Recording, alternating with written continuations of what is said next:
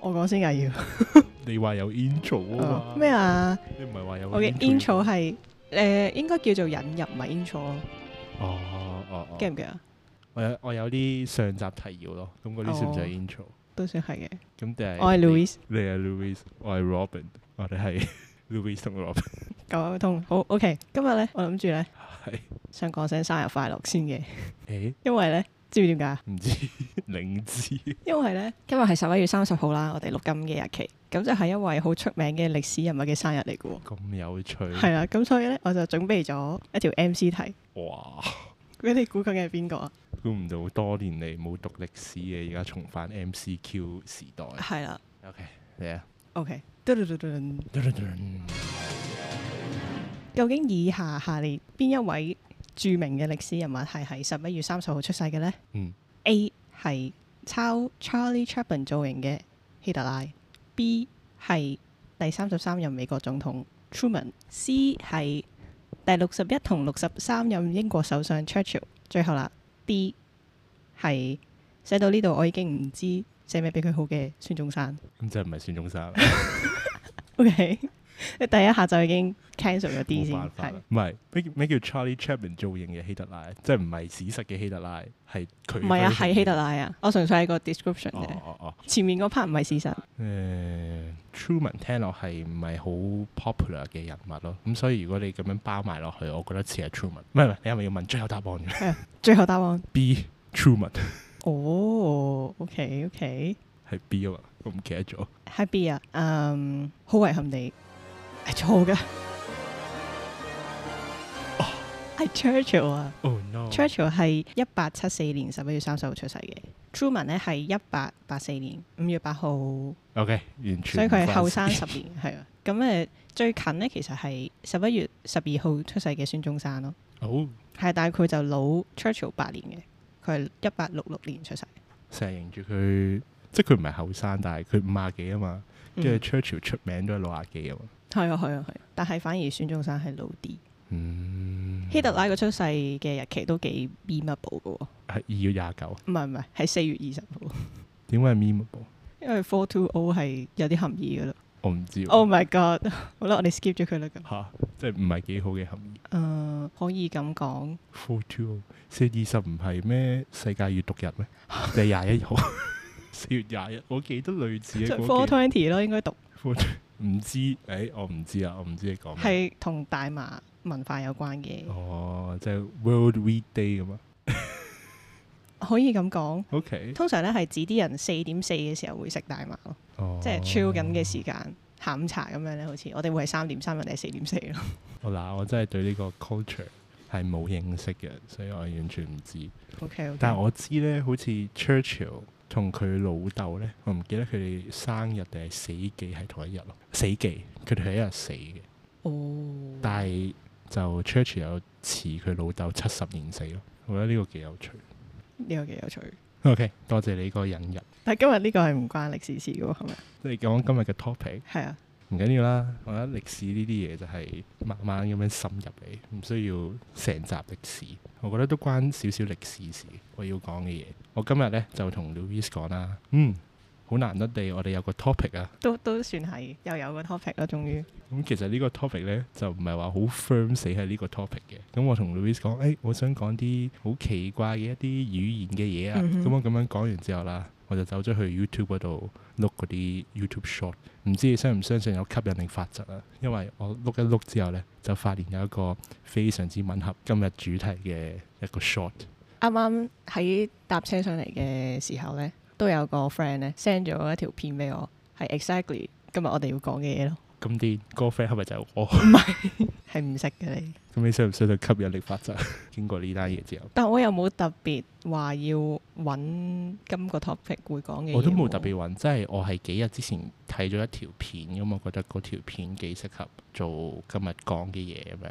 咁然之後我都係純粹 chill 咁樣去碌 YouTube 咁樣，就俾我碌咗一個都幾 perfect 嘅第二個 story 去講咁樣，嗯，OK 即係好似上次咁樣一個大 story 同埋一個細嘅 story 咁樣。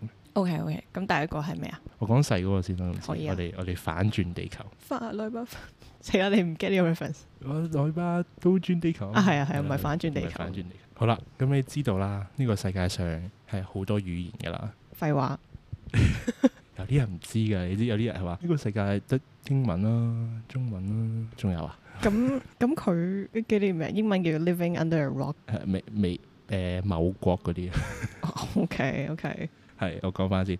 但係呢，唔係每一個語言都有佢嘅書寫系統嘅。咁我要講嘅一個故事就係公元前五百一十三年嘅一個故事啊。就係以前有個帝國就係叫波斯帝國啦。咁跟住有好幾個好出名嘅帝王，咁其中一個好出名嘅帝王叫大流士大帝咁樣啦，大流士啊 Darius，咁佢就就佔據咗依家波，即係依家伊朗啊，跟住然之後可能土耳其啊嗰一帶啦。咁佢係一個叫做文明帝國啦。咁呢通常文明帝國就要同一啲野蠻嘅外部，即係嗰啲嗰啲部落去打咁樣啦。有一次佢哋就同一個叫塞塞亞嘅一個遊牧民族去打仗，英文叫 Scythian。咁佢哋就喺依家烏克蘭嗰邊嘅地方去遊牧嘅。大流士咧就帶咗成成班軍隊走去 kind of 圍剿佢哋啊、成啊咁樣啦。咁呢個時候咧就發現咗 City 人咧，佢哋就派咗一個 messenger 過嚟波斯軍隊入面個軍營入面啦，俾咗一封類似信咁嘅嘢，但係佢其實唔係信嚟嘅，佢係一個箱嚟嘅。係佢哋係想表達一個訊息，但係咧呢啲遊牧民族咧，通常係冇一啲書寫系統咁。嗯哼，即係佢哋靠口語溝通嘅啫。嗰個箱啦，咁佢哋就開咗個箱啦，就睇下個箱入邊係咩嚟啦。個箱入面咧就有幾樣嘢嘅，首先就有隻死咗嘅雀，跟住有一隻死咗嘅老鼠，跟住有一隻死咗嘅青蛙。然之後咧喺佢哋後面擺咗五支箭嘅弓箭嗰啲箭。排列有冇重要性啊㗎？佢個排列類似當係你面向住個箱啦，然之後最近你就係嗰三條屍體啦。咁左至右咧誒、應該就係雀仔係最左咯，跟住隻青蛙係最右。 ，OK，左至右雀仔、老鼠、青蛙就係、最近你打開箱嘅時候會見到嘢。係啦，嗯咁、後面就擺咗五支箭咁樣咯。咁我唔知佢係真係好長嘅箭定係嗰啲好細嘅箭，我估應該好細嘅。佢個箱應該都唔會好大，但係總之就咁樣嘅排列方法，即係冇文字噶嘛。咁係所以咧，波斯嗰隊人咧，搞咗成晚都唔知佢講乜嘢。你依家試下估下到底呢個箱係講乜嘢？雀仔、老鼠、青蛙死咗，係屍體，其實 context 係波斯同埋一個遊牧民族啦。都係 death threat 嗰啲啩。嗯，即係你覺得係比較威脅性嘅。係啊，五支箭係咯，我覺得係啊。或者咧，嗰三個動物係啲神嘅象徵咁樣啩。哦，幾好。嗯咁我講大流士大帝嘅解讀俾你聽先。 OK，佢咧最後就解讀咗成，除非你好似可以呢只雀咁樣飛，又或者可以好似呢只老鼠咁樣捐落地底，又或者可以好似呢只青蛙咁樣游走。嗯如，果唔係，你就唔會敵得過我哋嘅嗰啲弓箭咁樣咯，即係一定會俾我哋亂箭射死啦。嗯哼，差唔多，同我諗嘅差唔多。係啦，death threat 啊，係咁所以最後佢哋就撤退咗啦。 OK，哇，咁就撤退啦，佢都即幾。係佢唔係就咁撤退啦，當然，但係佢就冇正面咁衝擊咯。嗯哼係，OK 啦 OK，咁但係咧，呢個真實嘅 version 係點咧？你想唔想知係？點咧？係點啊？ 係點啊？係冇人知， What the fuck？從來都冇人知到底嗰個箱真正嘅意思係咩咯。 OK，所以你話到底嗰三隻嘢係咪代表神明咧？可能係，亦都可能係代表誒。你睇下我哋海陸空，即係你雀係空啊嘛，咁嗯即係海陸空都俾你哋扼殺晒啦，我哋投降啦，咁樣都可能㗎。可能呢個係投降之傷嚟嘅，哦係啦、但係點，OK，知道走咗？ OK，幾得意喎呢個又，我覺得咧佢如果即係或者有任何做藝術相關嘅人咧，知道呢啲嘢咧，可以整一系列嘅作品咯，我覺得。哦，就係可能係一隻死咗嘅大象咁樣，一隻死咗嘅老虎，死咗嘅長頸鹿咁樣，跟住後面有五粒子彈，哇，哦幾好喎！係嘛？呢個就係喂，你唔好講出嚟啊！就遲啲自己自己整啊嘛。哎呀，係喎，係喎，係喎，唔緊要，我哋仲有好多 idea。係啦，總總之就係、就係、當一個冇所謂嘅文字嘅一個民族啦，要同人去遠距離咁樣溝通嘅時候，就會自己 develop 一啲咁有趣嘅嘢去代表佢哋嘅文字咯，唔係唔係代表佢哋嘅語言咯。但嗯係冇人真係知佢係咩意思，即係明佢哋民族應該知嘅，但係外人就唔知咯。咁所以就自己估咯。我諗到咧，誒、NASA 咧，因為有佢哋寄咗一個載住一啲 message 嘅嘢去外太空，啊，有嗯跟住啊俾有啊外我星知人啊我嘛知啊。跟住上面係寫住啲數學 formula 啊，你係咪講探索者一號？我唔記得啦，我唔總之我聽過呢個故仔我啦，都聽過 Voyager One 同埋 Voyager Two，佢哋 send 咗兩個 probe 去外太空，嗯，跟住佢哋好似依家已經穿越超越咗太陽系，已經去緊第二啲星系啦。嗯，當然冇超出呢個 galaxy 嘅，但係佢可以咯。佢入面好似係包咗好多，例如嗰啲聲音帶咯，即係呢個地球嗰啲自然嗰啲聲音啊咯。我就喺度諗，如果外星人接收到嘅話，佢係點樣 interpret？好似好似 Darius 咁樣覺得係 death threat 啦，定係其實只係霍金係擔心過呢樣嘢嘅咯，即係你亂咁 send 嘢出嚟咧，人哋唔知咩嚟噶嘛，咁咪驚咯，會打你。所以霍金係唔建議啲人去同外太空有任何接觸嘅。 OK interesting， Interesting indeed。我記得佢係佢係有埋嗰個咩達文西嗰個解剖圖啊嘛，即係一個男人同埋女人。我覺得如果係依家 send 嘅話，就唔可以淨係得男人去。要你成個 spectrum 嘅性別都有齊晒，咁先夠 inclusive。I'm being ironic, but anyway. 八十億個身體咁樣。 Oh shit. OK. 除咗呢個之後，佢另外之前係 propose 咗一個叫做 KEO 嘅衛星啊，個衛星入面係會包咗全人類去寫嘅一啲字條咁樣咯。哦，應該唔係係啊真係紙張啦，但係我記得之前係有個網站係可以俾你咧，你中意 type 咩都得啦，跟住然之後你 type 完之後，佢就會確保你呢個 message 係會包入去佢嗰個衛星咁樣咯。嗯，佢係類似一個一個鐵球咁樣嘅，咁一個鐵球，然之後有對翼，佢就會發射去外太空啦。然之後佢唔需要靠任何電力咁樣，佢會圍繞地球去轉五萬年咯。 OK，點解係五萬年呢？我就係記得係因為佢哋話之前發現咗一個人類第一幅壁畫係五萬年前整嘅，咁所以佢想 kind of 將呢樣嘢變成嗰個壁畫咁樣，遺留咗人類嘅藝術啊、歷史啊咁樣咯，就射上外太空。五萬年之後呢，就會自己跌翻落去地球咯，咁就希望俾人發現到咯。我覺得呢個 idea 幾正，但係呢，佢一直 postpone 咗好多年都冇射上。係咩？我以為佢真係射咗上去添，你咁講係啊，但係佢冇射咯。係因為現時嘅科技係仲未可以令到一個衛星運轉五萬年啦，定係我唔定清係純粹係楚因為佢冇佢擱置咗咁樣咧？似係擱置咗咯，好似冇人 sponsor 呢樣嘢咁樣咯。哦，即係個個創辦人好似死咗，然之後佢個仔諗住 pick up 翻呢樣嘢，但係都未有升息咁樣咯。嗯，即係咁年都都要話好多錢嘅，我覺得得。係嘅。但係我覺得呢個幾 interesting 咯，即係你圍繞住地球，又唔係射去唔知邊啲地方咁樣咧。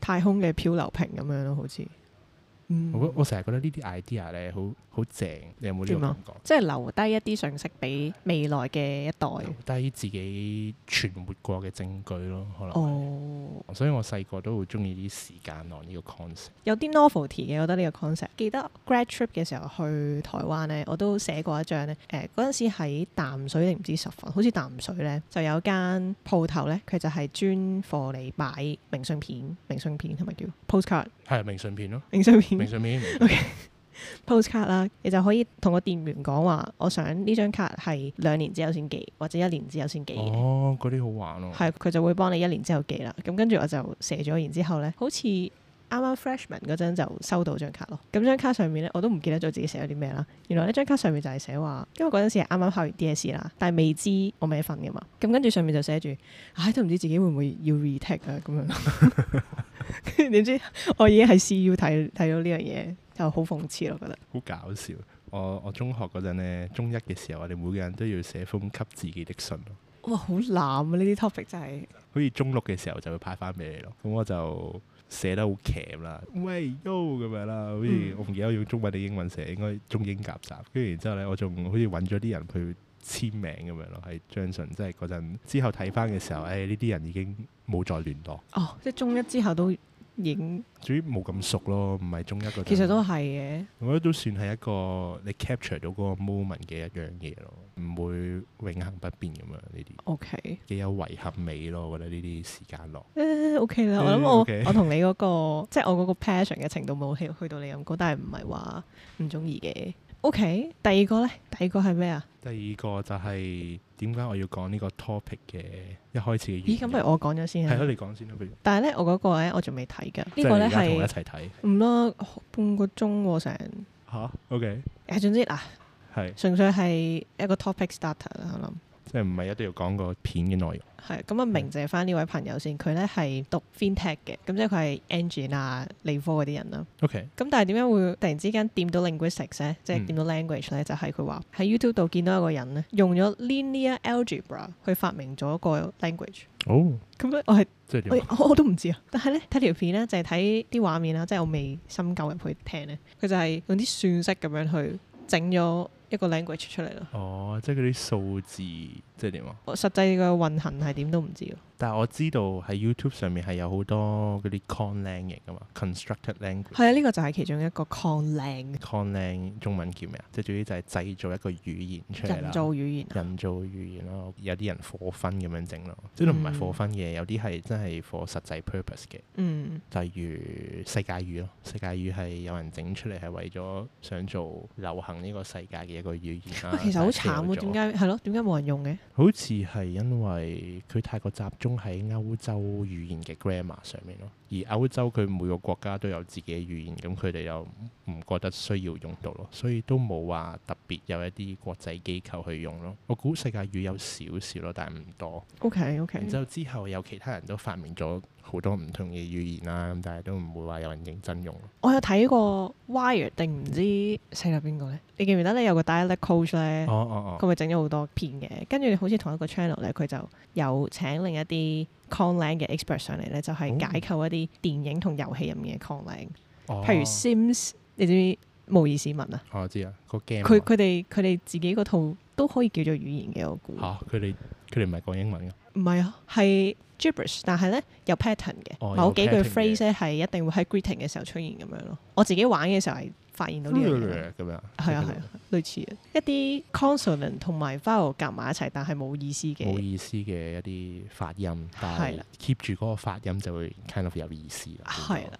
跟住仲有 Avatar 啦，係啦係啦，同埋阿 Game 凡達 of Thrones 啊，係啊係啊，權力遊戲啦係咯。 ，Game of Thrones，我幫你翻譯 翻啲名先。係啦咁我哋我哋係 bilingual 噶嘛，都係咪係先。都係啦係 Game of Thrones 同埋誒 Lord of the Rings 咯，即係魔啊界啊啊嗰啲嗰啲 language，但係真係 for 藝術嘅藝術創作嘅 purpose，唔係真係 for 現實世界嘅 purpose。但係通常嗰啲先會出名咯，因為啲人嗯中意個作品咧，就會好想用嗰個語言，即係嗰啲 nerd 啊，變咗一個 symbol 咁樣變咗咯。個 symbol 咯，即係會有好多人去學 Game of Thrones 入面嗰個創造出嚟嘅 language，係好似叫嗯 High Valyrian 啊嘛，嗯哼有個叫 High Valyrian，跟住有個叫 Dothraki 嘅，總之就係呢有兩兩個㗎，有兩個就係、佢原本作者 George R. R. Martin 都冇創作出嚟嘅，佢就係作咗一兩句咁樣咯。跟住佢哋係真係請咗個 expert 翻嚟，根據嗰一兩句去作咗成個系統出嚟咁樣咯。嗯然之後係個 show 入面係會攞嚟講咁樣咯。咁所以我覺得都好犀利，但係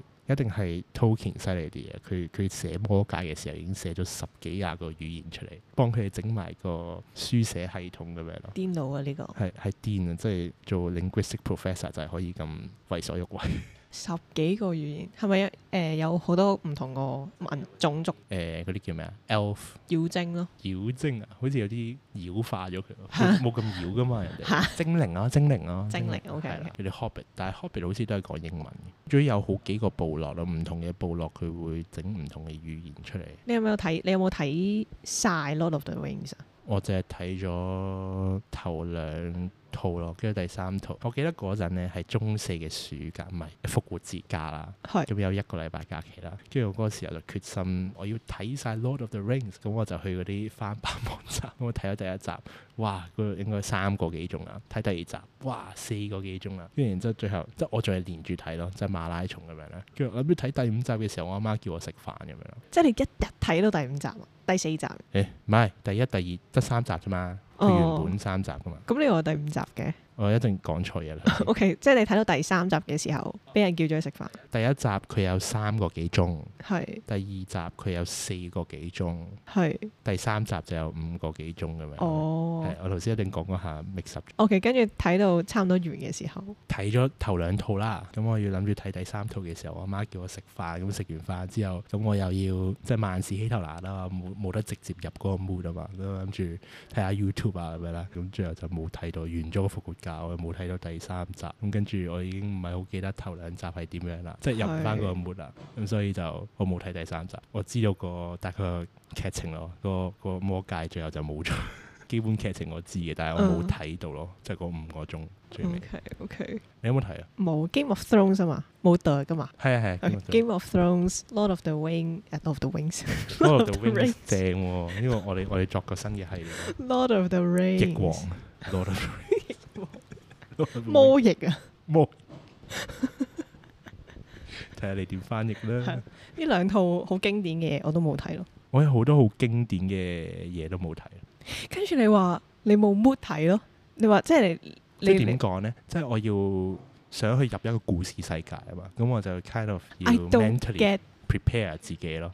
完全唔 get 呢個咯，因為有好多啊都唔係好多，我諗有啲 friend 都係咁嘅。譬如有個 common channel 我哋都好中意睇啦，咁跟住我就嗯佢 upload 咪睇咯咁樣，但係佢哋咧就係、啊唔好意思，我我未揾到個心情去睇，佢心諗 what 唔係啊，咁你你可能佢條片一個鐘嘅，咁你冇理由依家就即刻睇噶嘛。咁你中間俾人停咗嘅話，即係有啲嘢要做停咗嘅話，你都會有少少啊咁樣，好似泄咗道氣咁樣。我又冇喎、即係一即個係會想鐘一舉咁睇落去啊嘛。我又點講咧？binge watch 係我都會啦，但係中間停其實又 OK 咯。嗯譬如點講呢？我喺度做緊某啲嘢嘅時候睇啦，可能係食緊飯、做功課咁樣啦。咁我做到某一個位，我想停嘅時候，我咪停咯。我哦而家都會停嘅，但係停咗之後翻翻去，我又要但係我 prepare 唔下。，但係唔會 唔會有嗰、個係咯，唔會有嗰個 mood 嘅 difference 係覺得話啊唔得啊咁樣咯。會有嘅，所以我阿媽成日就睇緊戲嘅時候，中途叫我嘅時候，我就我就會有啲燥底。哎呀，你唔好叫我住啦！ OK OK，我覺得係唔同人唔同感受，嗯，喂，停一停先，我哋休息一陣。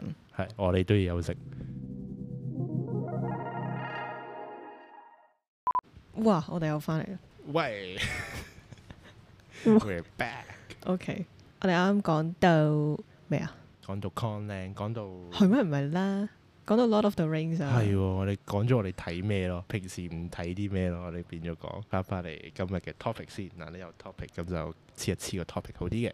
切一切個圖。黐一黐個 topic 係啦，咁你頭先就講 con 靚啊嘛，咁我就講翻啲 real 靚 natural language 啊嘛 natural，我要 講翻啲真實存在嘅 language。 ，OK，我覺得我有少少誤導你，因為其實我唔係真係想講 language，我係想講書寫系統啊。嗰啲 writing script，咁呢，好似我頭先所講啦，頭先嗰個遊牧民族好少要會有機會有呢個書寫系統噶嘛，係咁好正常，因為佢哋周圍走啊嘛，咁佢哋都冇咩機會可能可以寫啲嘢落一啲嘢度啦。即係通常古文明係會可能斬棵樹落嚟喺啲木嗰度寫，或者喺塊葉嗰度寫啊嘛。咁都叫做有寫寫到啊，古文明，古文明咯，咁但係係遊牧民族就冇嘅。係啦，咁你想佢講哋好少有機會接觸到呢啲嘢先啦。咁所以佢咪冇咩機會去寫嘢咯，又或者佢哋根本唔需要去寫嘢咯。但係呢，我會覺得依家會有個有個睇法，就會覺得你冇呢啲文字嘅話呢，你就係一個唔係幾文明嘅文明， 即係你就喂野蠻民族咯，即係比較野，即係唔開發啦，因為你冇文字呢樣哦，嘢。呢個係你係想講緊呢個係我哋現代人睇翻以前啲歷史啊，定現係代人睇以都仲前 apply 依家可能都會咯，即係有好多誒嗰啲原住民部落嗰啲都會冇自己嘅文字噶嘛，即係可能亞馬遜森林入面嗰啲啊，又或者可能嗰啲印第安但係咪係咪真嘅先？咩啊，係咪真㗎？亞馬遜森林係一個都幾點講啊好多唔同嘅？develop 嘅喎，我覺得唔係啊，我講我講佢哋冇文字啊，係咩？佢哋可能有咯，但係佢哋會係可能刻咗喺樹咁，嗰啲樹可能幾而家幾百年喎，即係前住你講住喺亞馬遜森林啲人喎，原住民咯，真心咩？我唔信喎呢個又咩揾咩下意思先。啊？譬如我哋咪有個 friend 去咗旅行咁樣。係啊，咁係啊佢哋都有接待遊客嘅時候㗎，咁點都會有寫低文字嘅時候㗎，我覺得唔係，咁佢哋寫嘅文字寫可能寫葡萄牙文、西班牙文啫嘛，即係我講緊佢哋自己原本嘅 language 嘅文字喎，啊，OK，即係佢哋原住民原原本嘅語言係冇 develop 到個文字出嚟咁樣咯。 I see，好啊，係啦，咁就係好多人就會覺得呢個部落佢哋冇自己嘅文字喎、佢哋一定係比較落後啦咁樣咯。哦可能而家冇咁多咯，以前會多啲人咁樣諗咯，係考古歷史學家嗰啲都會咁樣諗咯。咁係啊，因為寫字永遠都係 secondary to 口語㗎嘛，同埋寫字係課記錄㗎嘛，係咯，係咯，係一個文明嘅象徵或者里程碑咁樣，我覺得 make sense。啊有時可能係甚至乎唔係話冇文字，而係個文字唔似我哋依家所理解嘅文字，嗯，都會覺得佢係冇文化咁樣咯。咁我嚟緊要講嘅就係呢個印加帝國嘅故事啦。係咁印加帝國呢，你知唔知係邊㗎？又考我地理睇下先，係印啦，你考我歷史，我考翻你地理，吹啊！兩樣都唔係我好在行嘅嘢咯，但係 印加喺個印字係唔關講事嘅緊 Indiana 嗰邊嘅嘛，唔係 India，誒、你當係啦，你當係， 即係佢即係唔係啊？因點為 解係嘅咯，其實唔關事嘅，不唔過關事，但係印加係擺埋一齊嘅，我唔知去邊喎美洲嗰啲啊。係係美洲，喺南美洲嘅，即係依家秘魯啊、智利啊嗰一帶咯。 OK，咁呢個印加帝國呢，係想當年西班牙嚟到發現呢、個 quote n quote 發現啊新大陸嘅時候，見到有三大文明嘅其中一大啦，其他嗰兩個就係阿茲別克文明同埋瑪雅文明嘅。咁佢哋兩個都係中美洲嘅，咁唯獨呢個印加帝國呢，係喺南美洲嘅。咁呢、我個等先，你深刻一陣先，我啱 lost track 咗，你講多次。我講邊個位啊我要？我淨係聽到瑪雅文明咯，得㗎啦，得㗎啦，總之就係有有三大文明啦，跟住印加帝國就係其中一大文明。 OK，係啦， OK，OK 咁西班牙人咧嗰陣嚟到啦，就見到哇咁多黃金嘅正啊，然之後就入侵咗佢哋啦。咁再加上咧，西班牙人咧就帶咗佢哋嗰啲細菌啊，或者病毒咁樣啦。咁佢哋自己嘅免疫系統佢哋冇嘢，但係耶！呢個係咪 Poker 嗰個邊個迪士尼其中一個公主嘅其中一個古仔嚟㗎？撲撲撲加千陀我唔記得啦，係咪？我知係講咩啊？我琴日咁啱見到呢個 wiki page Pocahontas。 Pocahontas，佢係印第安人咯，哦，sorry，唔係喎，錯咗。Pocahontas。係 Pocahontas， OK，係一個印第安人公主啊。跟住好笑咯。我想講，我點解聽到咁似呢？因為 John Coltrane 咧，咪出咗一首歌叫做《After Ever After》嘅，係你知唔知嘅？唔知，我係咗先。迪士尼嘅公主，佢咪成日都有 Happy Ever After 㗎嘛？係咁佢就作咗首歌，就係、其實佢哋完咗個古仔之後嘅生活咧，其實係好慘嘅。哦，咁跟住咧，其中一個咧就係寫 Poker Hunters 啊。哇，應該好慘啦！佢就真係佢其中一個歌詞就係、啲西班牙人嚟咗呢度之後，就 Oh no 用細菌同槍殺死晒所有人咁樣，啊，係啊，係咪 match 㗎？呢個事實有本書係叫《Guns, Powders and Germs》，我唔記得 Yeah, 係咪咁 yeah, yeah, 啊係啊係啊，就 yeah. 類似 Guns and Germs 講 and Steel 啊，sorry，Guns and Germs，啊 and 真係 Steel 係啊係啊係啊，㗎，OK， 係有 exactly 鋼鐵噶嘛，係啦，嗯係啊總之就係用槍同埋細菌同埋武器啦，嗰啲所謂嘅歐洲文明所 develop 嘅嘢咯，好嗯同唔好嘅嘢啦，總之就 wipe out 咗差唔多九成嘅嗰度嘅原住民咁樣啦。印加帝國咧就係咁樣就即係瓦解咗。嗯，最唔好彩就係印加帝國佢嗰陣咁啱打緊內戰咯，然之後啲西班牙人就見到呢個位就乘機入侵係啦點解有內戰呢？就因為個國王啊感染咗佢哋傳過嚟嘅病毒，哦，就瓜咗啦，咁就咁就唔知應該點樣繼承人就唔知應該係邊個好啦，咁樣就打內戰咯，跟住就就搶晒佢啲黃金咁樣啦，啲西班牙人嗯係啦，就係一個咁樣嘅背景。好狡猾喎啲西班牙人都，係啊，好狡猾㗎！佢哋中美洲嗰個文明都係咁樣瓦解，都係靠當地嗰啲內戰又好，嗰啲政治嘢咯，佢就拎住佢哋黃金，嗯呢個係重點， 黃金。咁我要講嘅係咩呢？就係佢都算係一個好盛大、好強盛嘅一個文明啦。咁你覺得佢會唔會有文字印加帝國？講到有皇宮又成咁樣，點都有㗎嘛？我估有嘅，但係好簡單，可能象形文字咁樣咯。嗯，嗱，中美洲嗰個係象形文字嘅 kind of。佢係 OK，用即係阿茲別克文明嗰、個，但係印加文明咧，佢係冇一個你所認知嘅文字存在咯，佢即冇係一點啊冇個我認知嘅，即係佢哋認知。冇一個書寫系統喺度，咁佢點記錄啲嘢啊？係啦，佢點記錄咧？佢就係用嗰啲繩索去記錄嘅，好古老喎、呢、個方好法。古老係啦。你會覺得好古老係因為喺歐喺歐亞非文明入面咧，通常呢個係比較古老啲嘅做法，跟住之後就有人。係即係係咯，我埃哋及歷史就都係咁樣係啦 develop 出係嚟噶嘛。即係佢會有個類似係好似 evolution 咁樣嘅形式啊嘛，就係、可能嗯好古老就係用繩索啦，咁跟住有一日咧就發明咗象形文字啦。埃及其實依家大部分嘅文字系統都係由埃及嘅嗰個象形文字傳出嚟嘅，跟住就係傳到去世界各地 O K O 咁 K，樣啦咁我哋嘅 timeline 就係可能一開始用貝殼，慢慢變成索，跟住到有字咁樣啦。咁係佢哋個 timeline 係點啊？ 佢哋個 timeline 咧就係類似冇後面嘅嘢，即即係一路以嚟都係繩索。係啦，即係印加帝國咧，哦其實佢呢個帝國就喺西班牙人嚟之前都係只係興起咗一百年度嘅啫，即係佢唔係話嗰啲咩歷史悠久。哦，I 咁 see 但係再之前幾百年之前係有其他文明存在嘅，而嗰啲文明咧都係會用呢個繩索嘅方式去去記錄 data 嘅。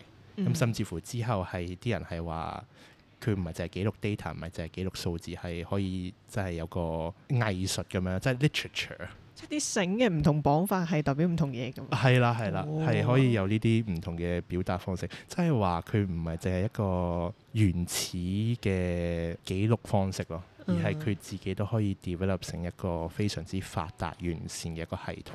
咁但係呢，現代人就幾乎就唔知道嗰啲繩索係咩意思嘅。嗯，我哋依家係遺留咗好多嗰啲繩索啦，但係係冇人可以解讀到嗰啲繩索好特別個位係咩呢？就係、呢，即係我頭先咪話你，你咪話唔同嘅綁法可能有唔同意思，係啊冇錯嘅。佢係佢係唔止係唔同嘅綁法，係直頭講緊可能佢條繩嘅粗度啊，佢嘅質感啊，佢嘅顏色啊，全部都有唔同嘅意思咯，可以係非常之複雜咯。所以呢，因為咁複咁雜但呢，係咧，咁係係好容易受天氣風化影響咯，即係啲繩佢會 degrade 噶嘛，係啊係啊，有機會啊，咁變咁樣好容易變咗唔同意思咯。都有機會啊，都有機會。哦但係呢個閱讀繩索嘅科技唔係科技， 呢個技同術埋都幾得意喎，你係靠仲有除咗視覺之外，仲有觸覺係係啊，啊，所以係 three D 嘅咯，可以叫做嗯呢一個書寫方式係其他地方你係唔會揾到噶嘛。嗯因為我哋大部分都俾埃及嗰一套影響咗，又或者中文字咪唔係埃及嗰邊傳咯，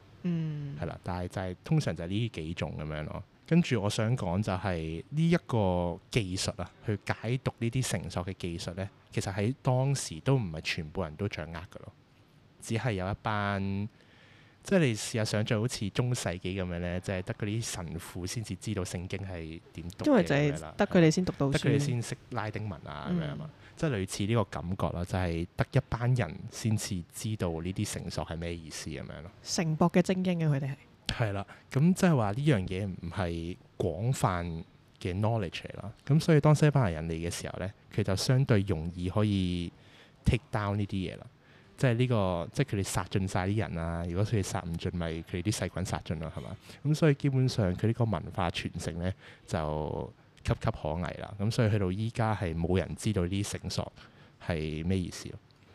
有個英國嘅學者好似係曾經訪問過，即係好多年前啊，訪問過一個叫做都識呢啲繩索嘅一個女士咁樣啦。咁佢話呢啲繩索呢，即係佢拎咗一束繩索啦。佢話呢啲繩索係代表住佢人生嘅故事咁樣咯，哇哦，係係可以好豐佢嘅富，傳係記啦用。條繩嚟織繩嘅喎，但係係冇人識得解讀噶咯，哇有啲 sad 添，係好 sad 啊！即係好似冇咗一個語言就冇咗即係人類嘅一部分咁嘅歷史知識咁樣咧，即係覺得好犀利咯！即係諗下用繩索去記載咁多咁複雜嘅嘢。有冇名嘅呢個？誒，佢有名嘅，佢 Q U I P U Kipu 咁樣， Q U I P U 係啊 Kipu 咯，旗袍啊，係啊，我就係叫咗中文名叫旗袍，我覺得哦好哇核突，所以就唔叫佢旗袍。旗袍你會諗起第二個旗袍啊嘛，係咪？邊個旗袍啊？着嗰啲旗袍。 你竟然諗唔起，原來係咁。 我即刻諗起嗰個旗袍，跟住我唔想叫呢個譯 O 名啊 K，可能因為我睇咗個字咯，已經。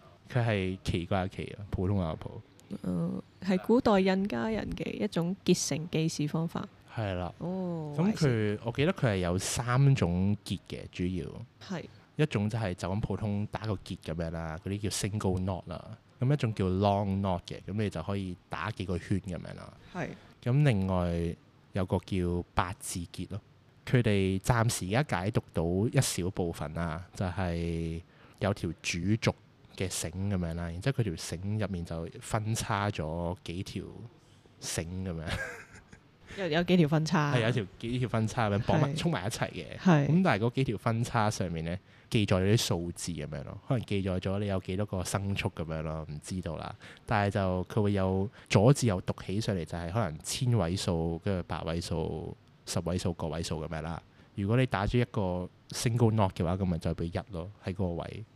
咁如果你可能打咗幾個圈咧，就睇下你打咗二至九個圈咁咪代表二至九咁樣。咁另外嗰個八字咧就係、我唔記得八字係咩意思，應該係代表十咁咯，我唔記得啦，係啦，總之總之就係咁樣解讀咯。係而呢個解讀咧係好似係近幾年先解讀到咁嘅，係咪係呢係咪靠剩低嘅印加帝國嘅後裔去幫手，定係點我唔樣？記得係咪嗯推最測近出先嚟讀到。但係即係正如所講啦，呢啲技術唔係所有印加帝國嘅人都識㗎嘛。係係得一小部人，即係好似嗰啲祭司級咁樣咧，即係你唔會所有人都知祭司要做啲咩咁樣噶嘛，所以唔係所有人都知道佢點解讀啦。所以其實依家即使當地係好係有好多原住民嘅語言係留咗落嚟，好多人識嘅，但係冇咩人識點樣去解讀呢啲繩索咯。嗯係啊就係因為呢個係一個比較專嘅工種咁樣咯。咁我就覺得好可惜啦，咁樣流失咗一個咁美妙嘅系統啊！ 你唔可以話佢書寫系統係嘛？你係咯，記錄系統咯，記錄係咪啊系統咯，係咯。但係好似你唔會叫書寫系統做記錄系統嘅一種咁嘅感覺咯，即係好唔似。你係唔咩？我都係啊，係啊，但係你個腦唔會即刻 link 呢樣嘢噶嘛，即係你個腦唔會即刻話，哦，書寫系統啊，佢咪記錄系統一種咯，係啦，咁所以就 kind of，我覺得我覺得佢嘅存在係可以顛覆依家世人對呢個書寫系統嘅認知。啊應該，咁樣，因為結成記寫個 term 嚟㗎啦，apparently，嗯，咁應該係係咯記事方法嘅記一事種方，法咯，可能記事方法唔咯。係係依家統就比較 common 啲，就係可能寫係啦，寫喺一啲嘢度咁樣咯。以前就會有啲人寫喺啲樹葉度，有啲人會寫喺啲木度，有啲人刻喺石碑度咁樣。嗯，啊，我喺度諗咧，佢佢之所以可以，你話一百年啊嘛，即係印加帝國嗰、得個八年度啦， Life- 即係佢唔係好長嘅啫，佢 lifespan 係咯，一百年入面係咪都冇乜同其他嘅外族交流啊，或者點樣？有所啊，咪以打鳩咗佢， 即係就咪佔領咗佢。就係、哦，即係淨係得嗰啲嘅咋。因為如果你同我記得嗰個帝國入面有四大個民族去組成嘅，好似係，即係佢都係 conquer 其他民族去組成呢個帝國帝國啊嘛，帝國一定係你佔領其他民族。我哦啱啱 figure out 一樣嘢，係因為美洲咧，你冇話佢哋好多金嘅。即係佢哋自己本身天然資源好豐富咧，所以佢哋冇乜誘因去同其他嘅地方有貿易交流嗰啲咧，所以就冇咁多機會俾其他嘅文化入侵，然之後取替咗呢一種記事方法咯。呢個係我嘅 theory。 OK，我覺得貿易一定有嘅，只不過佢哋唔係好 care 黃金呢樣嘢咯，即係黃金可能比較 common 少少咯，即係你見西班牙人就係見佢哋哇嗰啲金好多，好想拎翻去啊嘛，即係其實佢哋點解要打冧呢啲帝國就係起咗呢啲呢啲唔係色心呢啲叫咩 貪心起咗貪心， 就見到啲貪金就念貪念係啊，就發光啦，突然間 bling bling 咁樣咯，咁、嗯所以先想打佢哋啫嘛。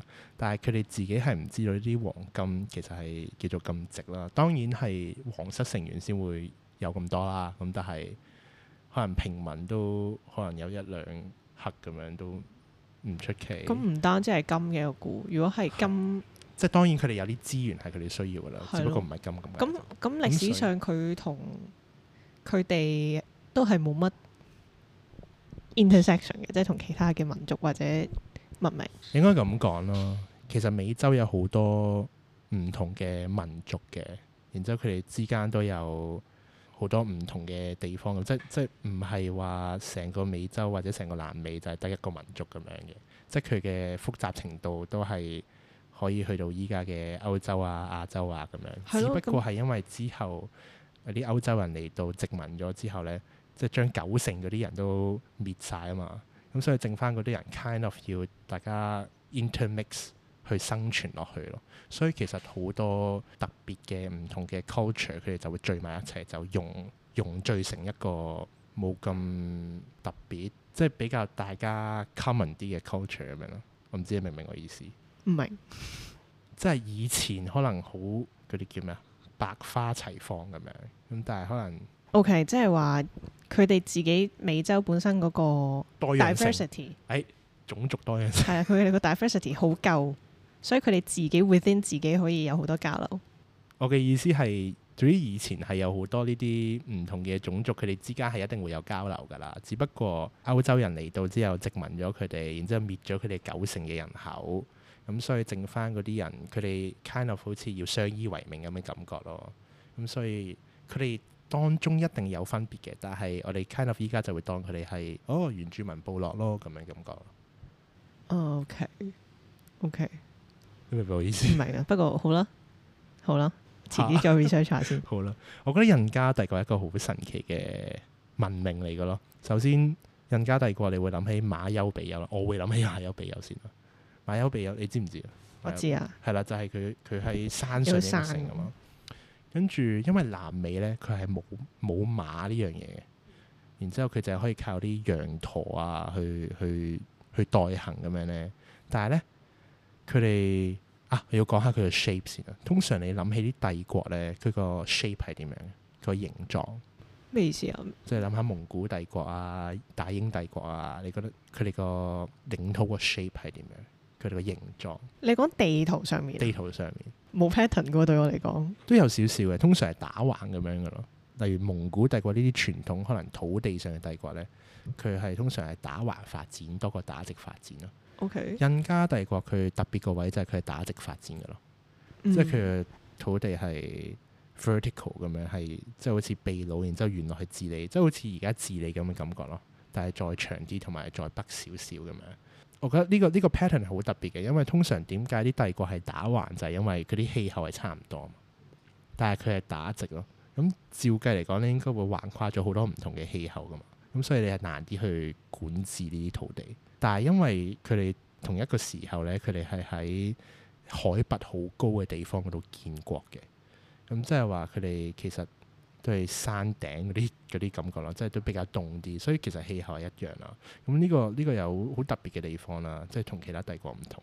然之後咧，佢哋冇馬啊嗰啲噶嘛，咁好多時候甚至乎嗰啲山路咧好難行㗎嘛，我羊駝都未必行到，所以佢哋其實係靠人去行出嚟嘅咯。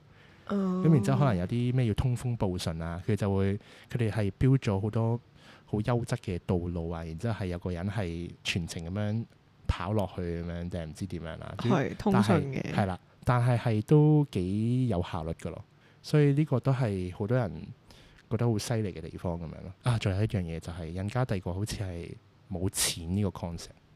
即係交易就係以物易物咁樣。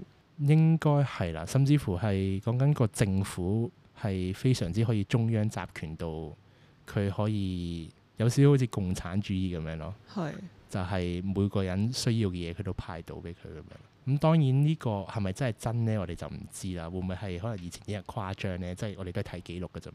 咁嗯但係係有類似嘅咁嘅講法咯。然之後再加埋頭先我講繩索呢樣嘢咧，咁、嗯我覺得印加帝國我哋比較少接觸喺古代啲嘅呢啲文明係有好多好神奇嘅地方，我覺得係可以令到我哋可以改變世界觀咁樣嘅感覺。佢改變咗你啲乜嘢世界觀啊？舉個例你聽下，咪就係頭先所講，即係書寫系統唔一定要淨係我哋心目中咁樣寫出嚟咯，即係你可以有其他方式去達到呢樣嘢，又或者唔一定每一個文明都需要用同一種書寫系統咯。